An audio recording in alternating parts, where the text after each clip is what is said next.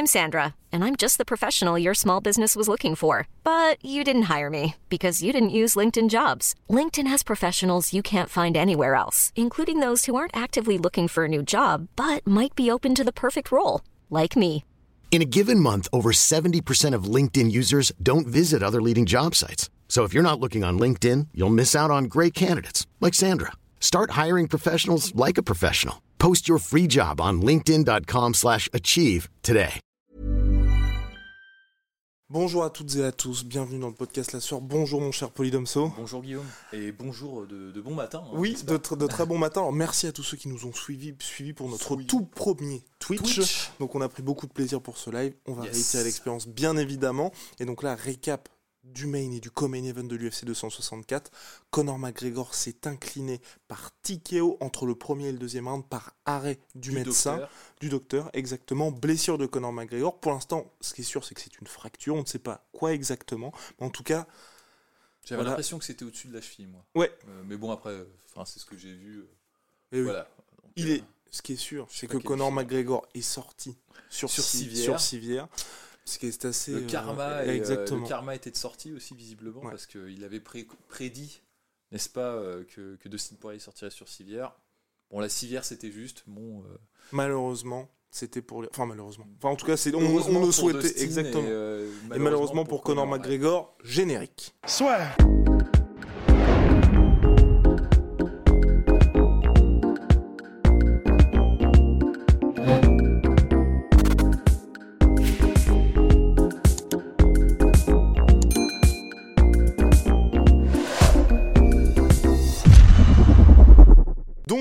parti donc pour le récap de ce main event de l'UFC 264. Ce qui est sûr, hein, bien évidemment, c'est que contrairement à ce qu'a dit Conor McGregor, je pense qu'il n'était pas encore complètement lucide par rapport à sa Ouais, performance. ouais. Il demande directement après l'arrêt. C'est un arrêt du médecin, c'est un arrêt du médecin, mais au regard de ce qui se passait dans le combat, même si c'est vrai, Dustin Poirier a dit que c'était sur un leg kick que Dustin avait checké, Mm. Et bah, il y avait une domination ça, énorme, énorme de Dustin Poirier, malgré les ajustements de Conor Et McGregor. c'est ça qui est, qui, est, qui est intéressant, tu vois, c'est que Conor McGregor, il avait vraiment fait un taf, tu vois, pour revenir sur euh, des, il- bah, le combat à distance finalement, pour sortir euh, de la distance de, de leg kick de, de Dustin et des check hooks.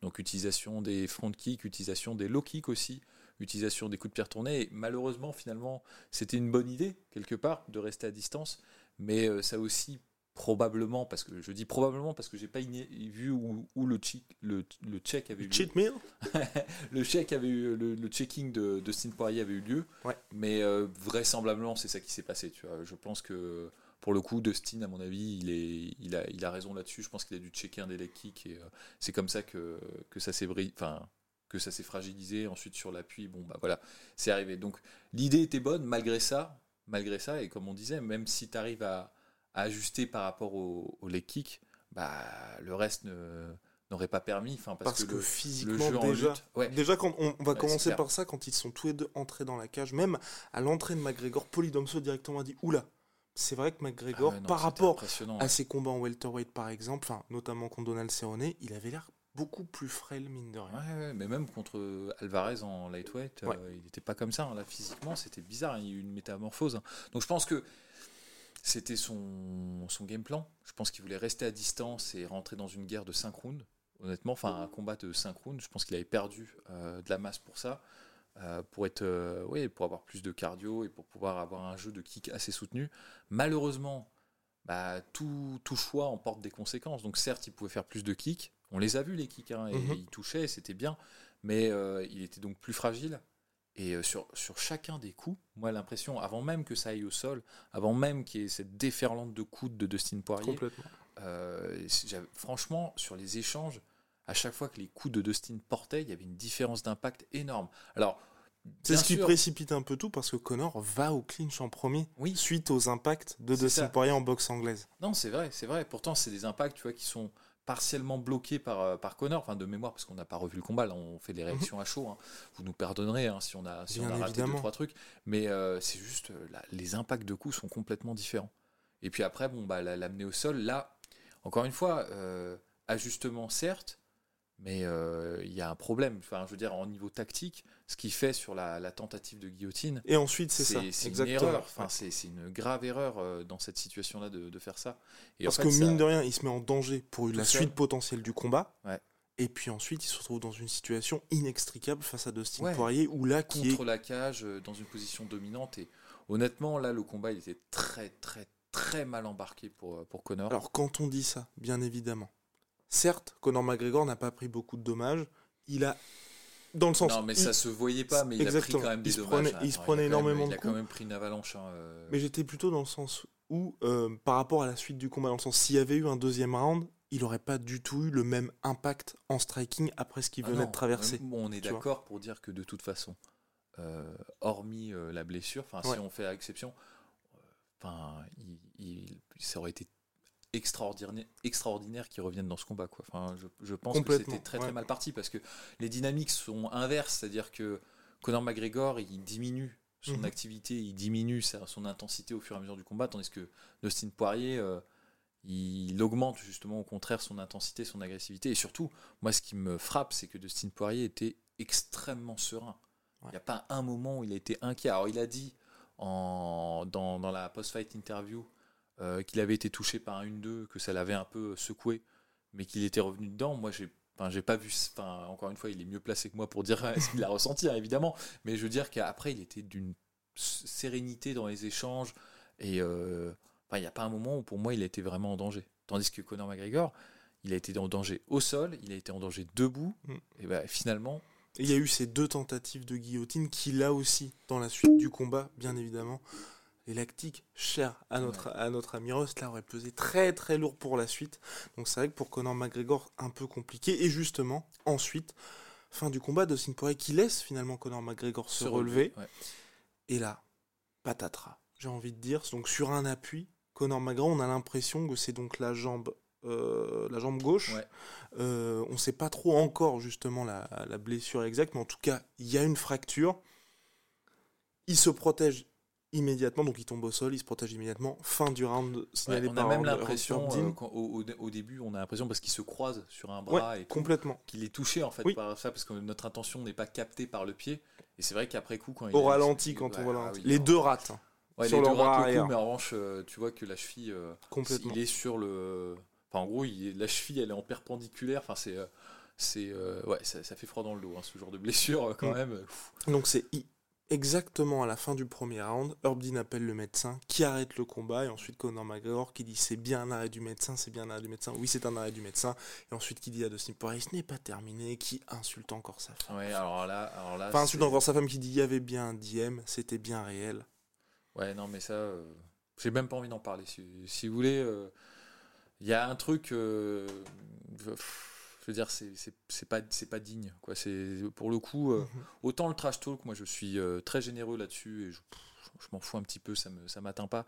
Là, quand c'est terminé, normalement, la règle tacite, mhm. c'est que tu dois être gracieux dans la victoire et gracieux dans la défaite. Et euh, bah ça, bon, il est extrêmement frustré parce que le combat ne s'est pas terminé comme il entendait, il a peut-être pas pu exprimer tout ce qu'il voulait exprimer. Mais honnêtement, là, je pense que c'est inquiétant pour lui parce que au-delà du fait que, que c'est pas c'est pas très classe, on va, on va être honnête, mais surtout pour moi ça montre qu'il est dans un déni de réalité mais total quoi. Je dire, euh, mec, tu t'es fait rouler dessus.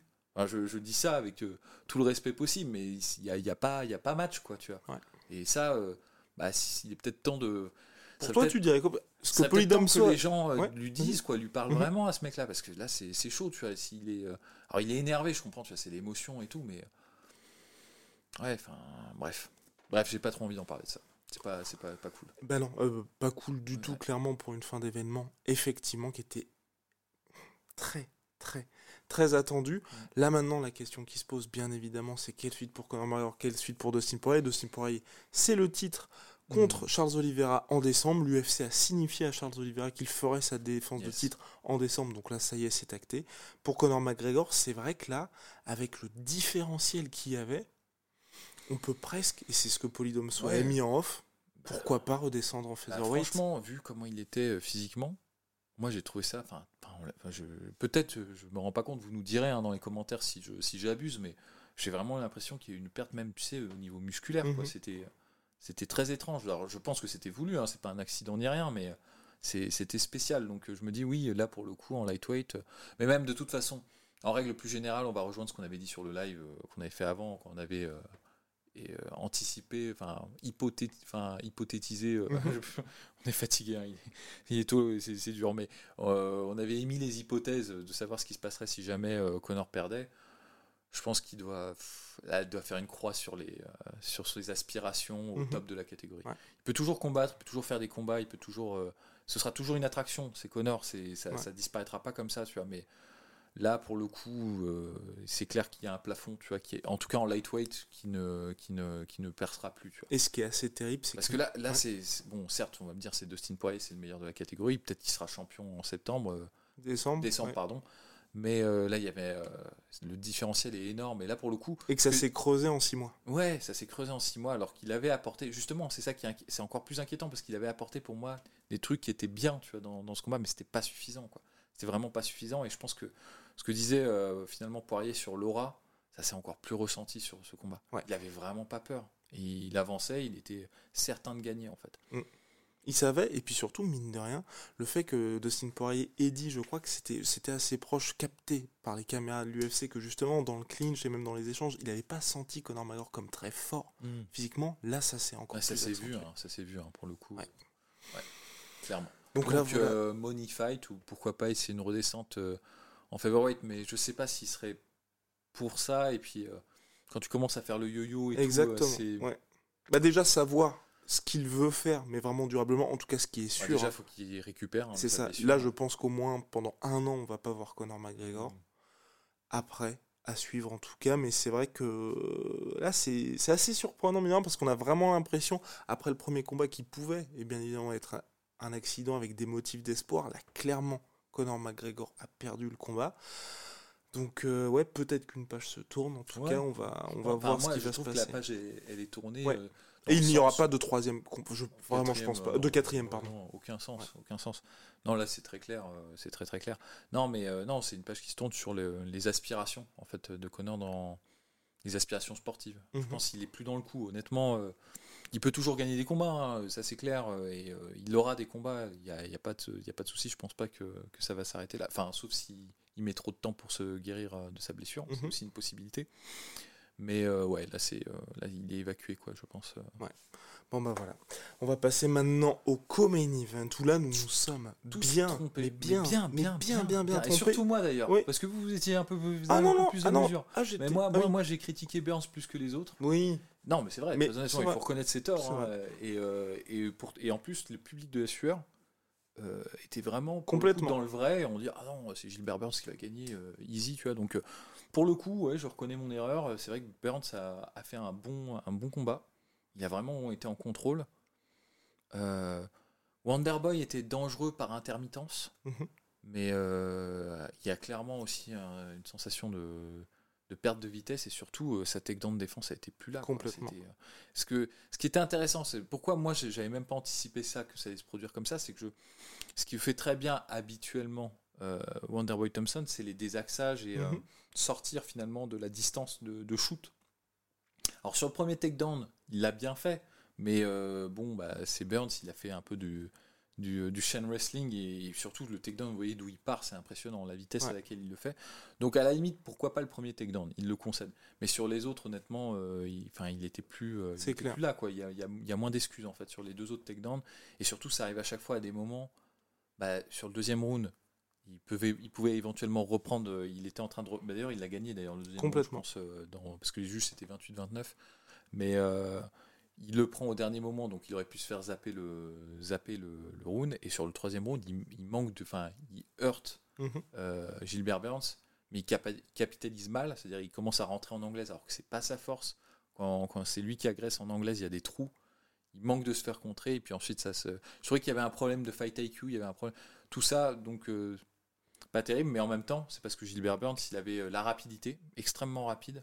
il coupait. En fait, en rentrant même tout droit sur, euh, sur Wonderboy Thompson, Thompson qui a généralement tendance à désaxer, à sortir de l'axe à ce moment-là, là ça allait trop vite en fait pour lui. Mhm. Clairement il était un peu euh, surpris je pense par la vitesse de Burns. Et puis après, euh, bon sang-froid, bonne tactique, bon, bon fight IQ, il a gardé Thompson, il a su utiliser ses takedowns avec euh, à bon escient au moment où ça comptait, il a contrôlé le combat. Donc très belle victoire Mm. de Gilbert Burns.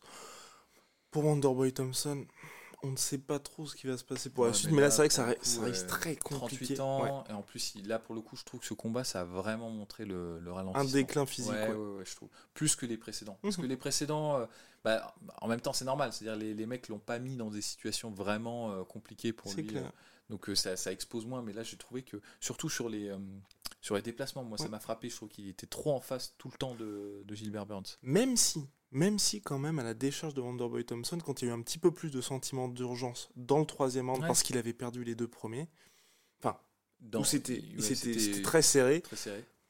il a, il a, là il s'est quand même mis à vraiment toucher Gilbert Burns. Mais c'est vrai que c'est un petit peu plus compliqué pour lui de jouer les matadors. Yes. Bon, Donc, bah euh, voilà. Du coup, Oui. en plus, euh, ça répond euh, parce que moi, je, me, je voulais voir le Eh combat oui. Ousmane Wonderboy. Mauvaise idée là maintenant. Dans ces conditions-là, si c'est ce Wonderboy, j'ai pas trop envie de voir ce combat.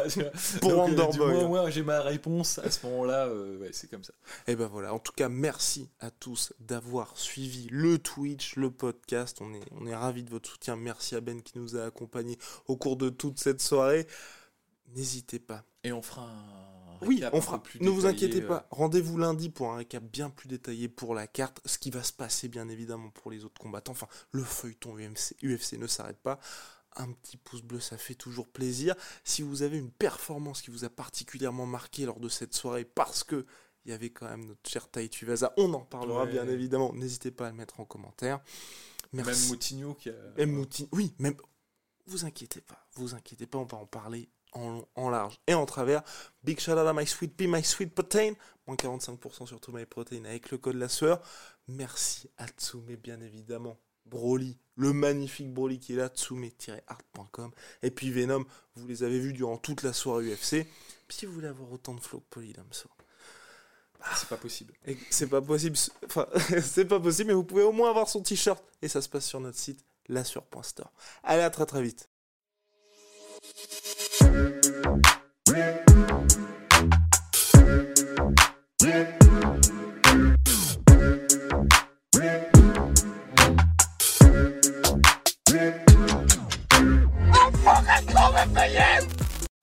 voilà, c'est la fin de votre épisode du podcast La Sœur. Si ça vous a plu, n'hésitez pas à nous mettre les 5 étoiles sur Apple Podcast ou sur Spotify. Vous pouvez aussi nous laisser un petit commentaire, ça nous aidera beaucoup.